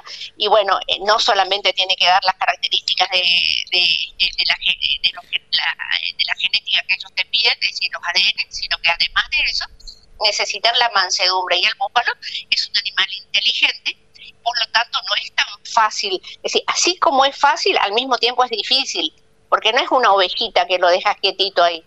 No, estaba, estaba viendo. él sabe que estaba él sabe que es capaz de hacer Sí, sí, Estaba viendo en tu red social, bueno, eh, vos tirada con los búfalos, acariciándolos, este, eh, casi como mimándolos. Y una nota interesante de Pietro, Pietro Baruselli, que fue incluido en el ranking de la Universidad de Stanford, mirá. Como Exacto, sí, él, eh, con, él, con él fue uno de los, de los tantos primeros que tuvimos tratos en, tratar de contactarnos con personas este, que conocedoras de la, de la especie ubalina justamente para que nos ayude a, iniciarnos este, bien eh, como, debie, como debe de ser lo que uno hace. Y lo que te comentaba es que yo vivo acá, eh, sí, estos seis años de mi vida prácticamente los he dedicado al búfalo. Las veces que salí fue por un viaje que tuve que hacer por una cuestión de salud o visitar a mis hijos o una escapada, pero de aquellas rapidísimas, eh, de, unas vacaciones, pero muy entre comillas, que nunca pasó de una semana, porque acá estoy todos los días del año. acá estoy todos los días del año. Y convivo con ellos. Por eso yo digo, pero para el que quiera información de bufalitos que no sean precisamente científicos, sino comportamientos, características, el estrés, cómo los afecta, todo eso lo he observado, lo he anotado en las enfermedades más comunes, todas esas cosas están este, en mi cabeza y en mi corazón. Muchísimas gracias, Nilda. La verdad que te felicitamos por ese trabajo y quien quiera saber de búfalos, que se comunique, que te busque por las redes y si va a encontrar a María Nilda Silva, eh, va a tener toda la información sobre búfalos. Muchas gracias. Sí, toda la información que muchísimas gracias a, ti y bueno, un saludo enorme y gracias en nombre del búfalo. Muchas gracias. Ha sido María Nilda Silva eh, de Corrientes, eh, una de las primeras cabañas de criadores de búfalos y el primer centro integral de inseminación artificial bubalino. La Radio del Campo. Única emisora con programación 100% agropecuaria. Ustedes saben que aquí en la Radio del Campo y en el programa de los sábados a la mañana, Nuevos Vientos en el Campo, eh, tenemos la costumbre de charlar en general con alguna mujer rural que, nos llame la atención y que tenga cosas lindas o no tan lindas para contarnos, que, que tengan historia de vida. Eh, es así que estamos en comunicación con Mónica Sainz, que es de La Adela, eh, ubicada en La Pampa. Hace más de 30 años que trabaja en educación rural, hoy está jubilada y se volvió, no sé por qué, se volvió productora ganadera. Eh, contanos un poquito. Mónica, gracias por atendernos desde ya. Gracias por atender a la Radio del Campo. ¿Qué tal? Buenas. Eh, no, gracias a ustedes, gracias a ustedes. Eh, Un placer. ¿Sos maestra? yo soy maestra eh, que me acabo de jubilar en pandemia. Viste que la pandemia marcó un antes y un después para muchas cosas. Sí. bueno, decimos en pandemia. Justo cuando empezaba la pandemia me jubilé. Ah, mira vos. Soy maestra de alma y bueno. ¿Y, y, y dónde dabas clase? ¿En, en alguna escuela rural, obviamente? Sí, yo trabajé 32 años en la Escuela Hogar Fortunato Anzuategui, que queda en la provincia de La Pampa, Ajá, al sureste, en el departamento de Caleu Caleu, ajá. eh, a 22 kilómetros de la localidad de La Vela, que es donde yo vivo. ¿m? Mira, Eh, eh, durante 32 años. que viajabas todos los días. Claro que sí, viajábamos eh, siempre con otros docentes, ¿no? Compartiendo gastos, como todo Claro. maestro rural. Qué raro, pero no ganan, no ganan, no ganan muy bien los maestros. Eh, sí, yo no digo que no ganamos bien, ¿eh? Yo no me quejé nunca de mi sueldo como un docente rural. No, digo, Pero porque- de todas maneras, eh, a ver, eh, eh, lo- en La Pampa nosotros no tenemos eh, un adicional por traslado ¿m? en escuelas rurales. Tenemos una bonificación por zonas desfavorables, de Claro. donde estés en La Pampa, teniendo en cuenta Santa Rosa. sí, En sí, otras provincias sí. Río. Negro, por ejemplo, que es cruzando el, el río al sur, Sí. hacia Colorado, sí, eh, hay, hay eh, colegas que trabajan en, en- en escuelas eh, rurales y tienen un adicional por, por esto. Bueno, eh, Mira. de todas maneras, toda la vida el maestro rural este, compartió gastos con otros, con el mismo auto, la misma camioneta. sí, sí, Así que así viajé durante 32 años. Incluso llevé a mis hijos. claro, Eh, eh, nos, vamos a- nos íbamos a la mañana y volvíamos a la tarde, ¿no? sí, sí, y sí, una vez cada 10 días nos quedamos a dormir. claro, sí, sí, Tocaba la guardia o turno, como le llamamos. ajá, Este, fueron cambiando los nombres. Al principio era guardia, después se llamó turno. claro, Eh, bueno, nos quedamos este, hasta el otro día y al otro día te levantabas, te ponías el guardapolvo y seguías sí, sí, la siguiente jornada. seguro, seguro. Eh, Soy hijo de maestra rural, eh, hice, Ah, hice bien. mi primario en, en una escuela rural, eh, Ah, conozco, conozco bastante bien la vida de los maestros rurales. Este y del sacrificio que hacen para llegar a veces en auto eh, a veces en el caso en otros casos a caballo los chicos eh, en general a caballo eh, este o, o, bueno que los traían los padres pero conozco conozco el sacrificio de los de los maestros rurales. Y, y conozco por todas las, las vicisitudes que pasan maestro rural también. Eh, Sí, vos habrás pasado muchas. Sí, en realidad te tiene que gustar mucho la escuela hogar. Si no, directamente, yo creo que yo también he tenido compañeros que han, o colegas que han ido a hacer una suplencia y bueno, estuvieron un día o dos y no, le, no era lo suyo y se fueron, pero es respetable, ¿eh? También, es muy respetable. no Y seguro Yo creo que cada uno, que cada uno debe trabajar en lo que le gusta. sí claro Eh, ojalá Entonces, entonces, por eso, digo, yo creo que cada uno debe hacer esto. Eh, yo siempre digo a mis hijos, estudien y trabajen en lo que les gusta, porque de esa manera van a ser felices sí su vida. Toda la vida. Cuando, cuando querés acordarse, te pasó la vida haciendo lo que te gusta y encima te pagaron. Sí, claro. Entonces, yo yo eh, también conozco personas, porque viste lo que es nuestra Argentina, que han tenido que trabajar en lo que no les gusta y vos ves, vos lo notás en, en su vida, en su cara, en su forma de, de manifestarse, que están sufriendo Sí, claro. no hacer lo que les gusta. Así que, Sí, lamentablemente Dios. esto, esto de las vocaciones es este, muchas veces eh, a alguien en general, porque la verdad que pasa en la mayoría de las veces, no todos podemos trabajar de lo que nos gusta y, y bueno, y muchas veces uno consigue un trabajo de joven, de chico, se queda ahí y la verdad que su vocación era ser cantante, músico, escritor, maestro o lo que sea, pero consiguió un trabajo y, y bueno, y se fue quedando y, y lamentablemente se fue quedando. Mónica, estamos charlando con Mónica Sáenz, eh, ex maestra rural y actual productora agropecuaria. ¿Cómo, ¿Cómo fue que se te dio por ser productora agropecuaria? Eh, no, a mí no se me dio por ser, yo creo que, porque no, no, no, mis abuelos, paternos y maternos, ellos tuvieron campo Ajá, y por lo tanto mi mamá heredó un, una partecita y mi papá también. ajá, Así que yo, desde que tengo uso de razón, mis vacaciones de invierno y de verano eran en el campo con los abuelos, mientras- Claro. o sea, en la Oh. época escolar, claro, o con unos o con otros, pero te ibas al campo. siempre. Sí, Claro. sí, sí, mis abuelos paternos eran muy mayores. Claro, Eh, pero bueno, sí, mis tíos, mi papá, eh, y bueno, escuchar historias de mis tías eh, de cuando eran chicas en el campo, cantidad hermosa. No, me imagino. Mis abuelos, sí, mis abuelos maternos y más jóvenes, y bueno, ellos vivían en el campo toda su vida. Claro. Entonces, este, nosotros con mi hermana, que íbamos a la escuela acá en el pueblo, yo me acuerdo siempre que venía mi abuelo los, los viernes antes de que empiezan las vacaciones de invierno, venía el viernes a la mañana al pueblo, hacía los mandados y compraba bolsas en esa época tantas golosinas como ahora no había, ¿viste? Sí, claro. Entonces mi abuelo nos compraba una bolsa de nylon grande llena de chocolatines blancos chiquititos, que yo siento este sabor o este olorcito hoy en día y me recuerda y me transporta a esos eh, tiempos tan hermosos. Sí, sí. Y compraba eh, la lata de durazno al natural, ¿viste? Con el almíbar. Claro, sí, sí, y sí. queso,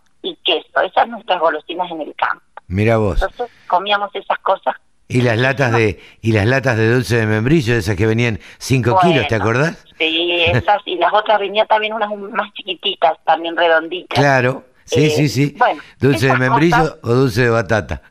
Que vos eh, las ves o sentís el, el aroma y te transporta a felicidad de, de la niñez. de la niñez, sí, sí, totalmente. Así que ya íbamos con el abuelo al campo, me acuerdo que ayudábamos en el corral de las chivas, a ordeñar las chivas cuando nacían los chivitos, este, bueno, ayudábamos a ordeñar las vacas, íbamos con él, éramos chiquitas. Ah. Él nos había hecho unos banquitos para ayudarnos a ordeñar, la abuela hacía la manteca, bueno, esas cosas hermosas Claro. que ahora, viste, ya no existen. Cosas, no, no, no, ya no existen, pero cosas que uno, uno realmente vivió en el campo y le traen tantos recuerdos. Sí, este, eh, ¿Andabas a caballo de chica? Sí, andábamos a caballo, había una yegua muy mansita que se llamaba La Rosada. Esa era para nosotras, eh, para andar nosotras. Sí, sí, muchas anécdotas muy lindas. Y Eh, bueno, sí, la después cría- fallecieron mis, perdón, sí, no, no, no, no, decime, decime. fallecieron, fallecen mis abuelos y bueno, y mi papá le tocó una parte de campo y mi mamá también. Falleció mi papá Ajá. hace unos 10 años ya y bueno, mi hermana y yo y mamá quedamos.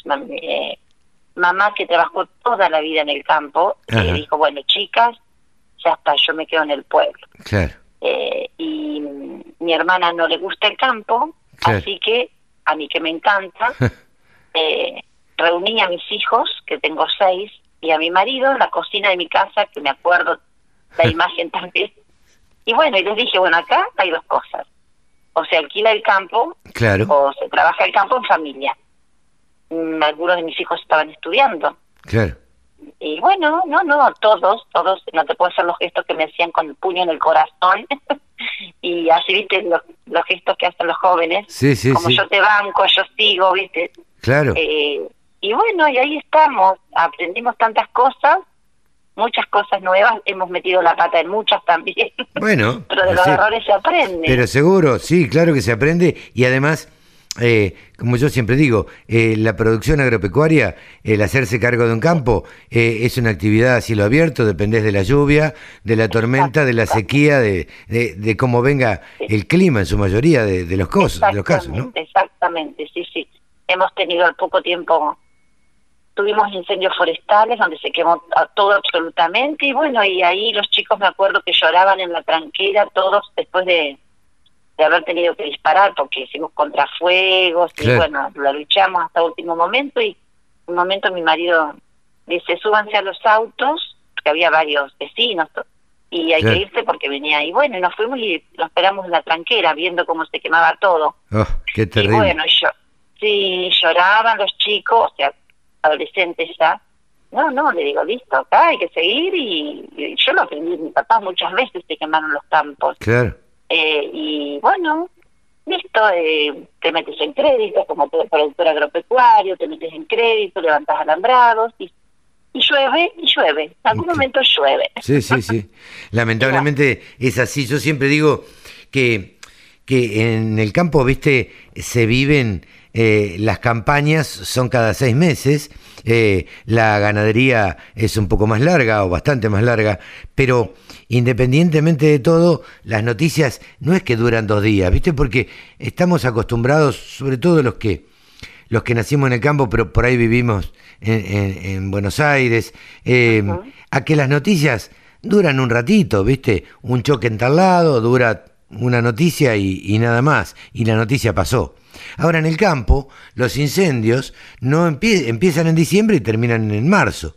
Las inundaciones, eh, no es que se inunda hoy y mañana pasó la inundación y ya está todo seco y listo. Este, Sí, son, son este tiempos mucho más largos. claro, Y bueno, y la tenés que bancar en esto, en el otro, porque los impuestos siguen, porque tenés que comprar alimento, porque tenés que comprar los postes, porque el alambrado lo tenés que levantar. Y bueno, es la lucha diaria, pero el que le gusta y lo hace con amor, este, yo, nosotros estamos muy felices. Qué bueno, Eh. qué bueno que te acompañe toda tu familia. Sí, sí, mi marido trabajaba y se jubiló también el año pasado en un frigorífico de carnes de acá de la localidad de La Adela. Ajá. Eh, bueno, y aprendimos. Sí. Claro, contame, ¿la Adela cuántos habitantes tiene? La, la Adela como localidad y teniendo en cuenta la zona rural eh, no llega a 3.000 habitantes. Ah, el último censo. Vamos a ver que este censo de este año. Claro, Es claro. una localidad pequeña eh, que está eh, a la vera del río Colorado. Claro. ¿sí? O sea, en el fondo de mi patio, como para que se ilustren y piensen en el mapa de la, de la República Argentina, Sí, en el fondo de mi patio está el río Colorado. O sea, cruzamos el río para allá, para atrás, para el sur y llegamos a Río Negro. claro, O sea, es muy fácil de identificar en el, sí, en el sí. mapa en qué lugar estamos ubicados. En el mapa, mira vos, este, qué lindo lugar. Pueblo tranquilo la Adela, ¿no? Sí, es un pueblo muy tranquilo, muy, muy solidario, ¿no? como todos los pueblos. Este, acá, mm, en la época de la pandemia, por ejemplo, este, todo el mundo ayudando a todo el mundo. Te enterás que fulano está aislado y, y ya se armaban casitas con mercadería, Claro. eh, se le llevaba a la gente, o sea, todo el mundo se conoce. Eh, ¿cómo, ¿Cómo es la, la solidaridad distinta en el interior, no? Eh, Claro. Acá Yo, no nos conocemos con el vecino. Bueno, es que ahora estos días que estuvimos en Buenos Aires con mi marido, que fuimos a, a, a la entrega de premios del día en Calaga, Sí, eh, después nos quedamos dos días más, ya que estamos jubilados, Claro. dijimos, dejamos los tanques llenos, dejamos todo organizado en el campo, los chicos que, que fueron a, a controlar todo, y eso hablábamos, nos sentábamos en las plazas ¿viste? y, y miramos la gente y, y- y comparábamos eso. Yo digo, la pandemia, qué cruda que habría sido una ciudad, porque vos estabas en tu departamento y no sabías que el otro lado estaba necesitando, ¿no? No, absolutamente, absolutamente. Eh, en los barrios por ahí eh, es un poco Claro. distinto, pero en la capital federal, cuando vivís eh, en un departamento, eh, no sabés lo quién es- ni siquiera sabes quién es tu vecino. Claro, sí, Este, nosotros esto, esta pero bueno. comparación hacíamos, y así que muy contentos de vivir donde vivimos. Eh. muy lindo la capital, pero bueno, es otra vida. ¿Cómo, ¿Cómo te cayeron estos premios? La verdad que yo, eh, primeramente que cuando me dijeron que estaba nominada o seleccionada para entre 400 mujeres, yo lo primero que dije, pero ¿por qué? Si lo que yo hice no fue un, a ver, no es un sacrificio, trabajé en lo que me gustó, me pagaron para ello, eh, no tuve mayores problemas. Eh, bueno, así que fui, agradecí a la persona después de, yo me enteré hace poco quién me había nominado, a mí me habían pedido hace un, en el, en el 20, en el 2020, Sí. eh, algunos proyectos que yo eh, desarrollé con mis alumnos eh, sobre ferias de ciencia, que viajamos también a, al exterior. Ah, me mira. pidieron los proyectos, sí, sí, sí, me pidieron los, y sí, eh, justamente uno de los proyectos eh, se refirió a los incendios forestales en 2016 y 2017, Ajá. en, que sucedieron acá. La Ah, escuela está en el campo, así que se quemó hasta el patio de la escuela. No, no, me imagino. Eh, ¿Y Y de qué se trataban esos proyectos? Eh, Bueno, ese trabajo, sí, ese trabajo lo hicimos con... Yo a mí siempre me gustó trabajar en Feria de Ciencias y presentar con Ajá. mis alumnos en distintas, en, bueno, en distintas instancias. Acá en La Pampa, en educación la tenés, eh, primero haces una feria de ciencia local, después haces una zonal, y si te seleccionan vas a la provincial y podés ir a la nacional.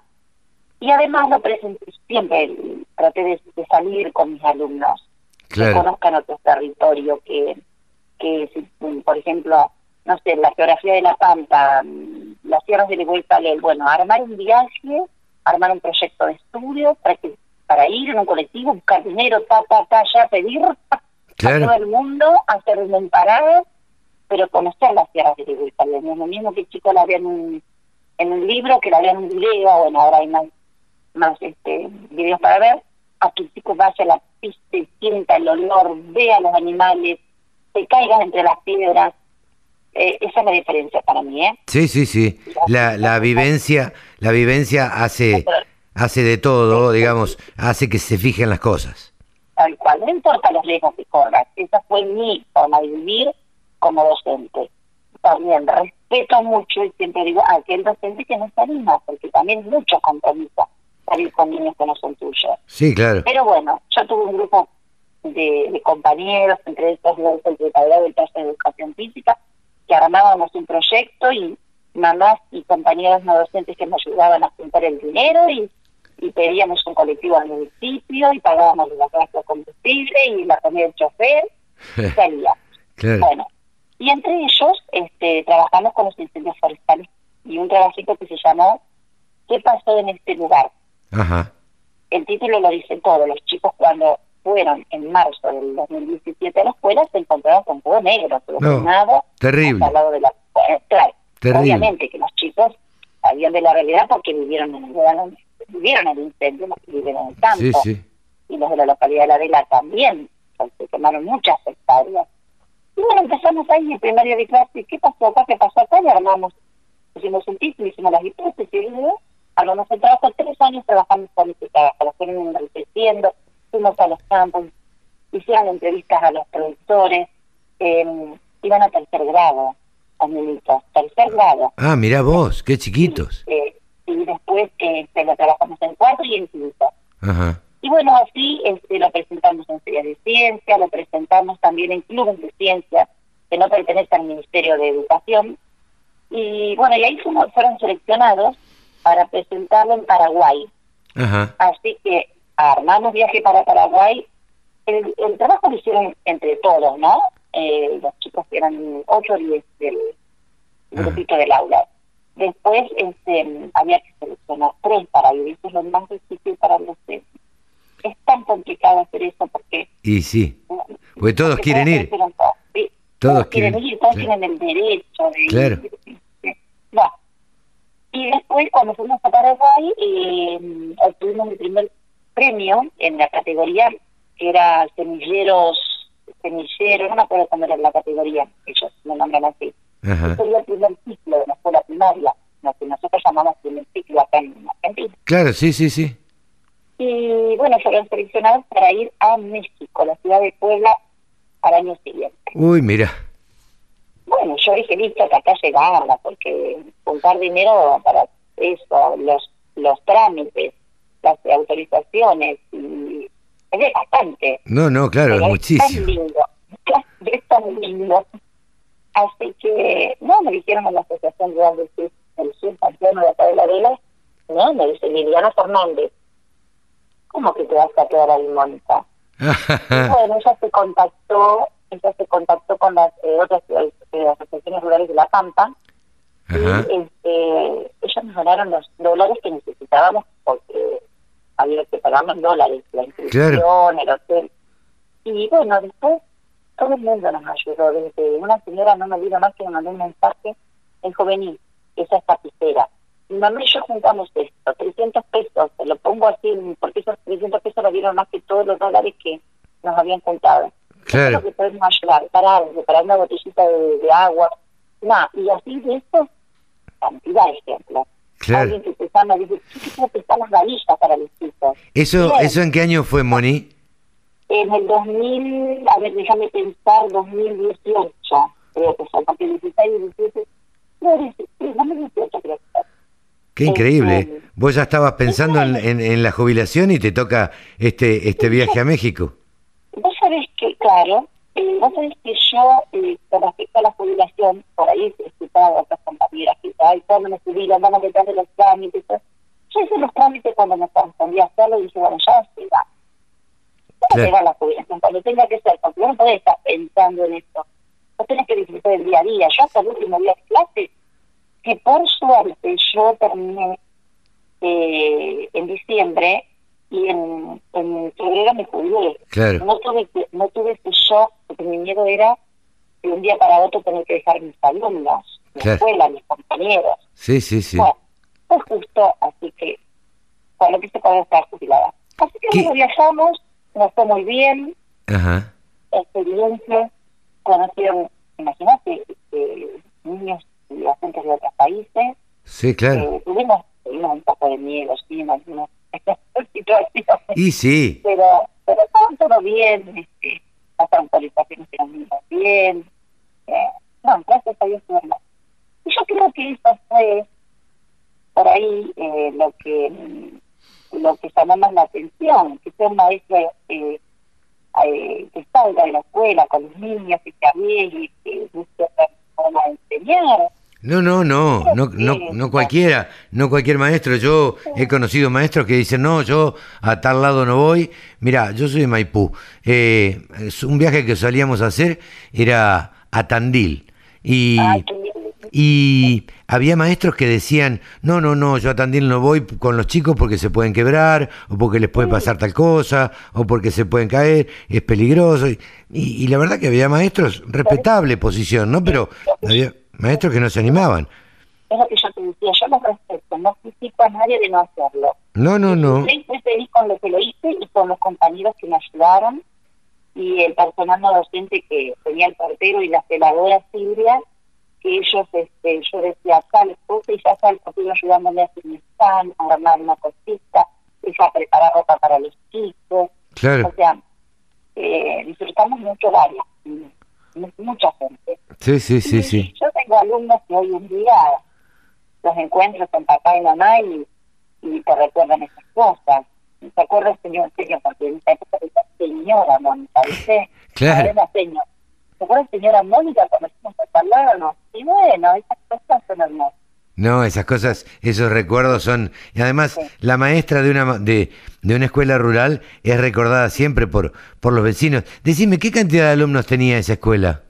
En su momento, cuando yo hace cuatro años, digamos, el campo estaba lleno de gente. Entonces había Ay, 80 no te, no te estoy escuchando bien, Sí, Moni. a ver ahí, A a ver. ahí. Ahí, está perfecto. el teléfono. Ahí está en su perfecto. momento, en su momento tuvo 85 alumnos. Ah, cuando el campo, en el campo vivía gente. Después Claro. cada vez menos por la crisis del campo, porque la gente se ha ido del campo, Sí, sí, sí. este, así que tiene cada vez menos alumnos.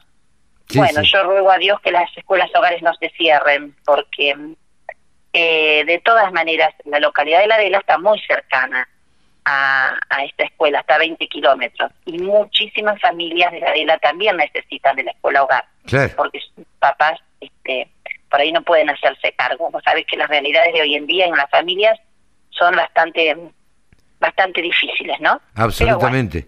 Absolutamente.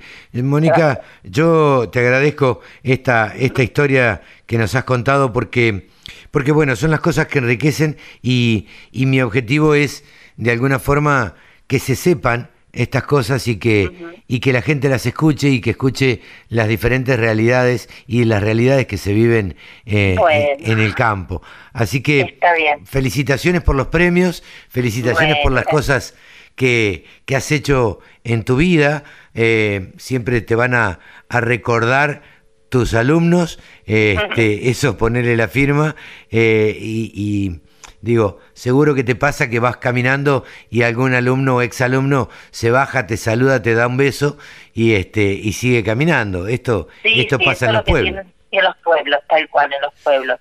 Yo siempre cuento una anécdota, el otro día le contaba también a una periodista, que yo cuando recién ingresé en la escuela, que era muy joven, tuve un alumno en quinto grado. Sí. Él era un alumno ya grande, tenía 14 años, venía de otra escuela de campo.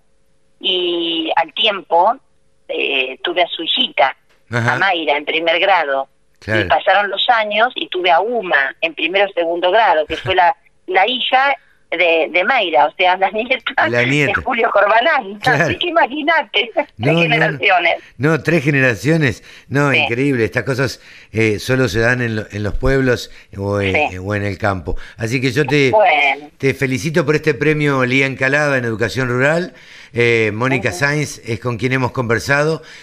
Mónica, vos sos de la Adela en, en La Pampa y bueno, además de ser docente eh, en educación rural, hoy está jubilada y dedicada a, la producción agropecuaria. Así que felicitaciones por todo esto. Y, y bueno, y en algún momento nos volveremos a cruzar. Si Dios quiere. Muchas gracias, muy amable, Carlos. Mónica Sáenz ha sido aquí la protagonista de esta entrevista para la Radio del Campo. Solo pensamos en agro. Desde la música hasta la información. Bajate la aplicación para escucharnos en tu celu. Y así nos despedimos. Esta ha sido una edición más de Nuevos Vientos en el Campo. Nos despedimos hasta la semana que viene. Chau, que lo pasen bien.